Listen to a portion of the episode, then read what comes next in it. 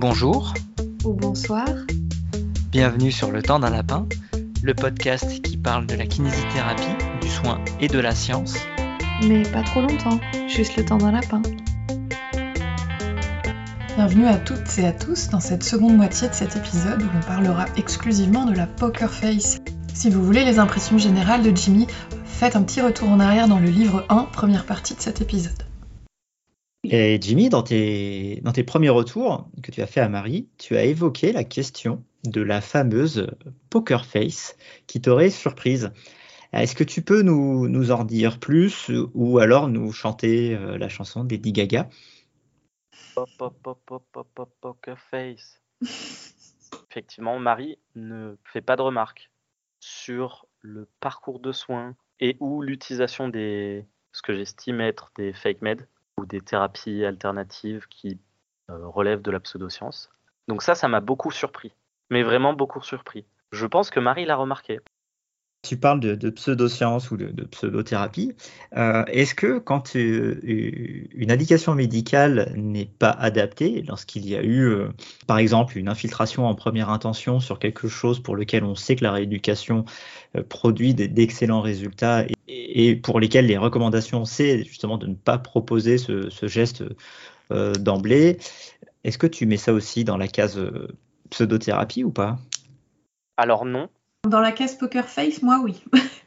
et oui, oui, elle le met dans la case poker face. Et c'est pour ça que, quand je l'ai évoqué tout à l'heure, j'ai dit parcours de soins et ou utilisation des fake meds. L'exemple que tu as donné, je ne le mettrai pas dans, dans les fake meds, mais dans un parcours de soins qui n'est pas recommandé. Là, on peut débattre des heures. Là. À partir du moment où tu as déterminé qu'une intervention n'est pas bénéfique pour le patient, pour moi, ça bascule dans les fake meds. Quand il va voir le rhumatologue en première intention, moi, je ne sais pas si ça va lui être bénéfique ça me semble être un parcours de soins désordonné, mais je ne sais pas si c'est de la pseudoscience. Donc continue sur la poker face. Elle utilise le terme de poker face, et, et du coup ça m'a beaucoup surpris qu'elle fasse ça, parce que c'est pas quelque chose que dans ma pratique je fais spontanément. J'ai essayé, je pense, en tant que jeune kiné, de déconstruire, c'est-à-dire juste essayer de les faire changer d'avis, et j'ai compris que très vite, ça allait me faire perdre en alliance thérapeutique, que du coup ce que j'estimais être peut-être les bonnes pratiques, je n'allais pas pouvoir leur proposer. Parce que j'avais sûrement en partie perdu l'alliance thérapeutique en essayant de les combattre. Et je ne suis pas là pour combattre leur représentation.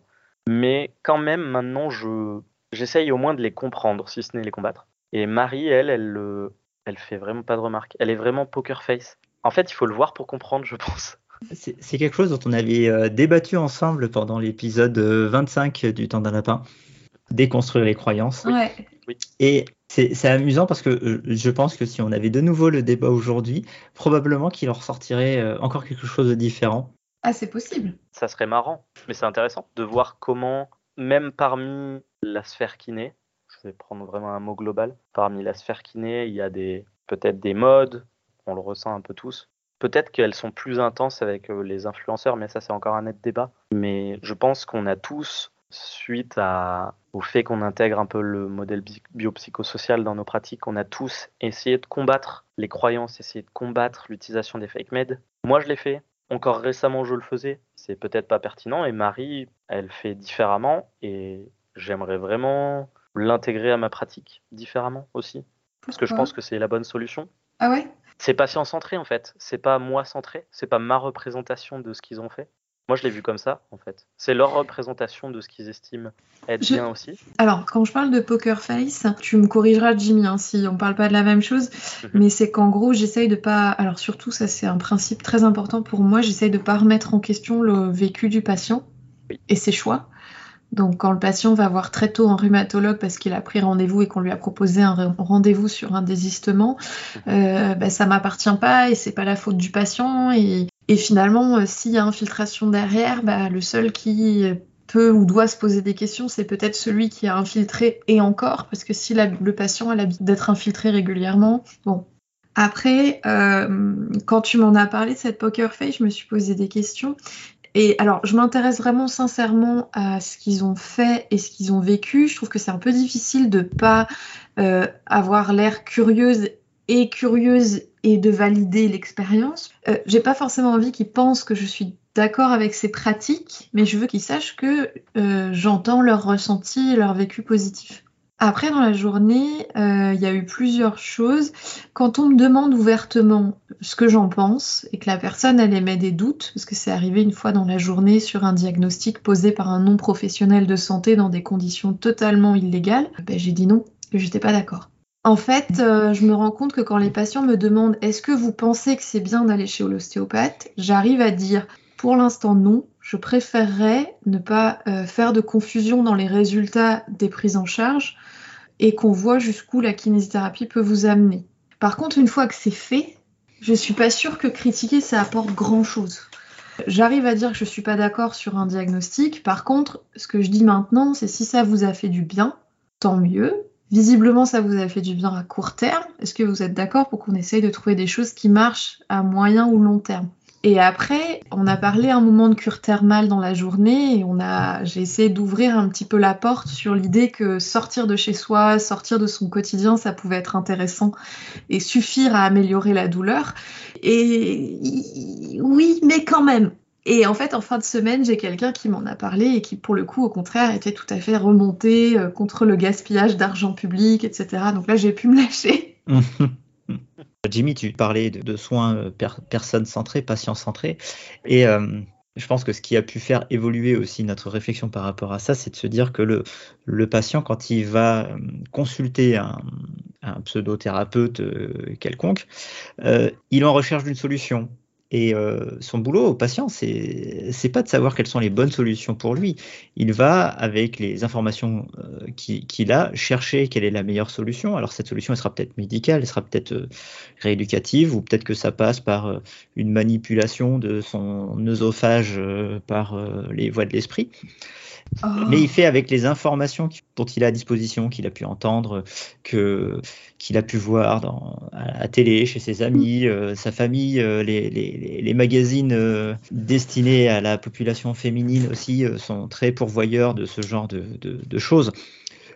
et on ne parle même pas des réseaux sociaux ou sur Instagram ou TikTok, on voit passer vraiment plein de choses. Je trouve qu'on ne peut vraiment pas reprocher aux patients et et là, je pense à mon moi d'il y a quelques années, hein, où ils putain, ils sont complètement cons. Euh, qui, et puis finalement, je repense aussi au moi d'il y a encore plus longtemps, qui lui-même a, pu consulter des, des pseudothérapeutes.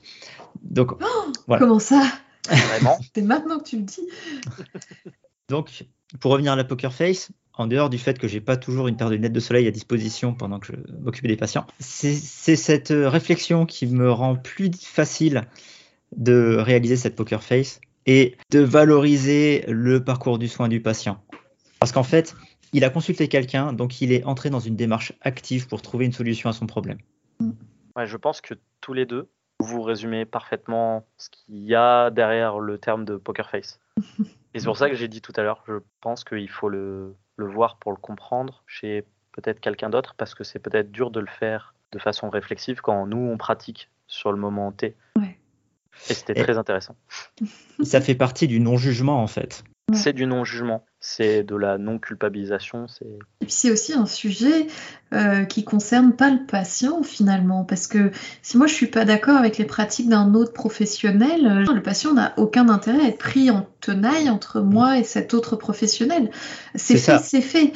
Et puis c'est pas lui qui est responsable de la pratique du professionnel. Voilà, et du choix du professionnel. Et puis, euh, comment dire? Bah, Je peux utiliser un exemple qu'on a vécu avec Jimmy, avec une personne qui a énormément recours à ce qu'elle appelle des médecines naturelles, homéopathie, phytothérapie, etc., depuis très longtemps, avec euh, des personnes avec qui elle a une alliance thérapeutique très très forte. En fait, dans la balance bénéfice-risque, euh, moi je disais à Jimmy, euh, j'ai aucun intérêt à remettre en question l'homéopathie qu'elle utilise parce que moi j'ai des inquiétudes concernant sa santé mentale et que peut-être qu'un jour, s'il faut qu'il y ait une prise en charge du côté de la santé mentale et une prise en charge médicamenteuse, il faudra que cette personne, elle ait quelqu'un en qui elle ait confiance pour faire un peu balancier par rapport aux autres non-soignants qui interviennent dans son parcours.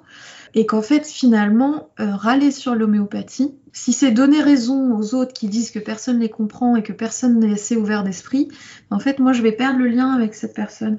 C'est aussi quelqu'un qui est très attaché au massage, euh, aux soins passifs, etc. D'ailleurs, j'ai été un peu trop abrupte au démarrage et je pense que ça s'est ressenti parce qu'il y a eu quand même une belle exacerbation douloureuse parce que je voulais essayer de tenir moi sans massage. J'ai voulu rester EBP entre guillemets, à savoir proposer des soins plutôt scientifiques, donc pas tout de suite donner ce que je pensais qu'elle attendait justement. Et je me suis pris un retour de bâton. Enfin, et c'est surtout elle qui a souffert malheureusement, euh, peut-être par ego de ma part ou par euh, réactance au type de soins qu'elle utilise habituellement. Et en fait, ça lui apporte rien à cette personne. Et à côté de ça, clairement, y a un moment ou un autre, il y a besoin d'une prise en charge en santé mentale qui soit étayée, il euh, vaut mieux qu'il y ait au moins une personne en qui elle ait confiance. Quoi. Et je crois pas qu'à côté de ça, essayer de la convaincre que l'homéopathie c'est nul alors qu'elle est convaincue que c'est très bien, ça ait du sens. Oui, donc au final, c'est très patient-centré. Ça m'énerve, parce que ça m'énerve qu'il y ait des naturopathes et des homéopathes qui prennent tant de place dans certains parcours de soins, mais ça n'appartient c'est, Ce n'est pas la faute du patient. Ouais. Il cherche des solutions, comme a dit Vincent. Ouais. Et du coup, effectivement, la poker face est une des attitudes qui peuvent permettre ça. Et si un jour il faut dire là vous avez besoin d'un traitement pour la santé mentale, je pense que l'alliance thérapeutique construite en ne critiquant pas les prises en charge précédentes est importante. Je pense aussi, oui. Tu auras fait un travail sur le long terme qui permettra de pouvoir en parler et que ça soit accepté, le fait d'en parler avec la patiente. Alors que si je me remets à la place du mois d'il y a pas si longtemps que ça, je dirais 4 ans, peut-être que je n'aurais plus l'alliance thérapeutique pour en parler avec mm. ce ou cette patiente. Et toi, Vincent, du coup, la poker face, ça t'arrive? Ça a dû encore plus exacerber les, besoins en poker face d'arriver de, euh, en hôpital psychiatrique. Forcément. Euh, bah, surtout que on a quand même des patients dont certains sont encore dans, des états non équilibrés, on va dire, et peuvent avoir des pensées délirantes et les, exprimer euh, à, haute voix. Et c'est pas très productif de les remettre en question.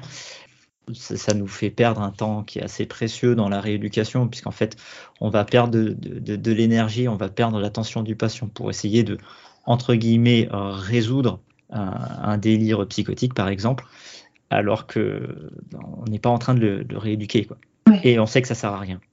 Oui, oui, oui, gros travail sur la, poker face, surtout qu'ils ont souvent des parcours de soins qui sont bah, qui, qui, peuvent faire bondir intérieurement parce que c'est pas parce qu'on fait une poker face que dedans on se dit pas ah putain c'est pas possible qu'on a envie de, de, hurler et de cramer tout le monde et heureusement on ne le fait pas. C'est très particulier euh, ce que tu viens de décrire quand tu le vis à deux. Parce qu'il y a eu quelques moments où avec Jimmy, on a eu des regards et on a su, l'un et l'autre, qu'on était comme ça dedans. je, suis d'accord. Tu, veux dire que tu l'as regardé, il t'a regardé, t'as vu qu'il t'a regardé. Bref, on s'est dit qu'on allait hurler après. Exactement, je suis d'accord. Mais c'est ça. Après, je sais plus si je le disais dans notre épisode 25, mais, et je sais pas si ça s'est vu Jimmy, mais finalement, moi, ce qui va avec cette poker face, c'est que pour moi, aujourd'hui, de tout ce que j'ai vu sur Twitter, de tout ce qui s'est passé, de toutes les luttes, et eh ben en fait, je crois que la seule bonne manière de lutter contre les pseudosciences, c'est de faire mieux, donc de faire mieux en termes d'écoute, de faire mieux en termes de résultats, de faire mieux en termes d'autonomie des patients, de faire mieux. Alors en l'occurrence, dans la journée, il y avait une personne qui auparavant avait recours à de l'ostéopathie tous les. C'était quelque chose de très rythmé c'était nécessaire de le faire très régulièrement parce qu'après la douleur elle remontait de, séance en séance. Bon bah voilà, avec la kinésithérapie, on a déjà réussi à sauter un cap, à sauter une consulte. Pour moi, c'est la seule manière, quelque part, de d'ouvrir les patients sur le fait qu'il peut y avoir un autre type de parcours et qui peut être intéressant. Après, ceux qui sont en recherche de solutions magiques, ça restera un vrai problème. Ça restera un problème. Euh, bon, j'ai parlé un petit peu sur Twitter du salon Zen Bio qu'il y avait en ce moment à Lyon. D'ailleurs, dans une petite heure, il y a une conférence sur euh, la 5G et les dégâts de la 5G. Mais pour le coup, euh, pour tous les autres qui sont un peu entre deux, je ne vois pas d'autre euh, solution la pérenne que de leur montrer qu'on est capable de faire mieux, qu'on est tout autant capable de les écouter, qu'on est capable de leur donner des réponses encore plus personnalisées. Parce que, euh, par exemple, moi sur Lyon, clairement, la prescription des corsets, elle me fait un peu penser à de la pseudoscience, même dans beaucoup de situations. Et ben, finalement, même s'il y a un potentiel d'écoute et une réponse importante et où le corset donne l'impression que la situation est bien entendu par le professionnel de santé, et ben au final, ça reste toujours la même solution pour chaque patient, avec les inconforts qu'elle comporte, alors que bah, nous, on est capable de donner quelque chose de beaucoup plus personnalisé. Je suis d'accord. Et je ne sais pas si ça boucle la boucle un peu ce que vous venez de dire, mais c'est pour ça que je conseille aux gens de faire euh, peut-être la même démarche que moi en allant voir, euh, observer euh, un, un clinicien euh, qui pratique, euh, que ce soit une demi-journée ou une journée, parce que effectivement, tu as raison, c'est en nous améliorant, nous, que qu'on va, entre guillemets, combattre les fake med et pas en les combattant, combattant peut-être. Et j'estime maintenant que la démarche que j'ai eue, c'était une démarche d'amélioration des pratiques professionnelles, je pense. On peut reprendre le, la célèbre phrase d'Anamorphoscience sur euh, Twitter hein, qui dit que le, le, nid des fake meds se fait dans la somme de nos incompétences. Il faudrait retrouver la formule exactement. il dit pour résumer que en fait, euh, ce qui fait pulluler euh, les, les fake meds, c'est nos incompétences et le, le fait que l'on ne prenne pas le temps de prendre en compte la personne qu'on a en face de nous. Oui. Oui. On a retrouvé pour vous la formulation exacte. Anamorphoscience, ou Fred, qu'on a déjà reçu sur l'épisode sur la plagiocéphalie, dit Je le répète, si l'accès au fake med est aussi la voiture balai de nos insuffisances, il reflète aussi une immense mode entretenue aussi par des professionnels de santé, sur base d'injonctions non fondées scientifiquement et qui a des bases sur la culpabilisation, la fidélisation par la peur et l'absence de remise en question de ces dogmes. Et tout dogme a ses prédicateurs, ses pratiquants nuancés, mais aussi ses fondamentalistes. Et, pour euh, clore la boucle qui closait la boucle, qui, pour clore la boucle qui fermait la boucle, euh, j'ai envie de dire que moi, cette démarche-là, d'arrêter de lutter contre, ça va vous rappeler des trucs sur la douleur chronique, mais pour proposer mieux, bah, c'est vachement apaisant aussi et c'est peut-être un peu protecteur dans le risque de burn-out. Absolument. Ça fait plusieurs fois que la question du burn-out ressort dans cet épisode. Je pense qu'il va vraiment falloir qu'on fasse un épisode pour aborder la question du burn-out des soignants, puisque ça me paraît vraiment primordial.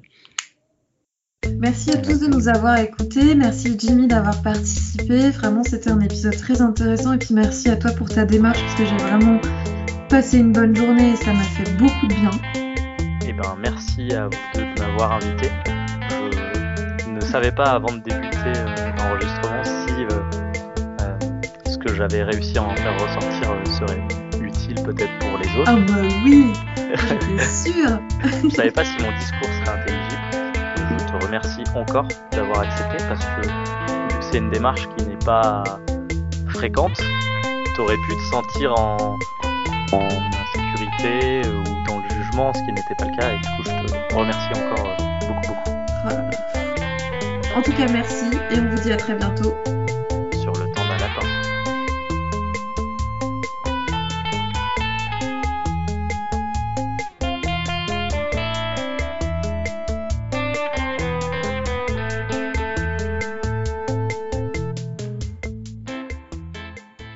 Quand je dis un ours, euh, c'est pour frimer, c'était dans le noir. J'ai pas bien vu. C'est sûrement un lapin. Un lapin adulte? Je sais pas, euh, en même temps, il était pas bien grand. Peut-être un ado. Entre deux âges. C'était pas un faisan quand même. Ah non. Si j'étais tombé sur un faisan, je serais pas en train de me la péter comme ça. hein.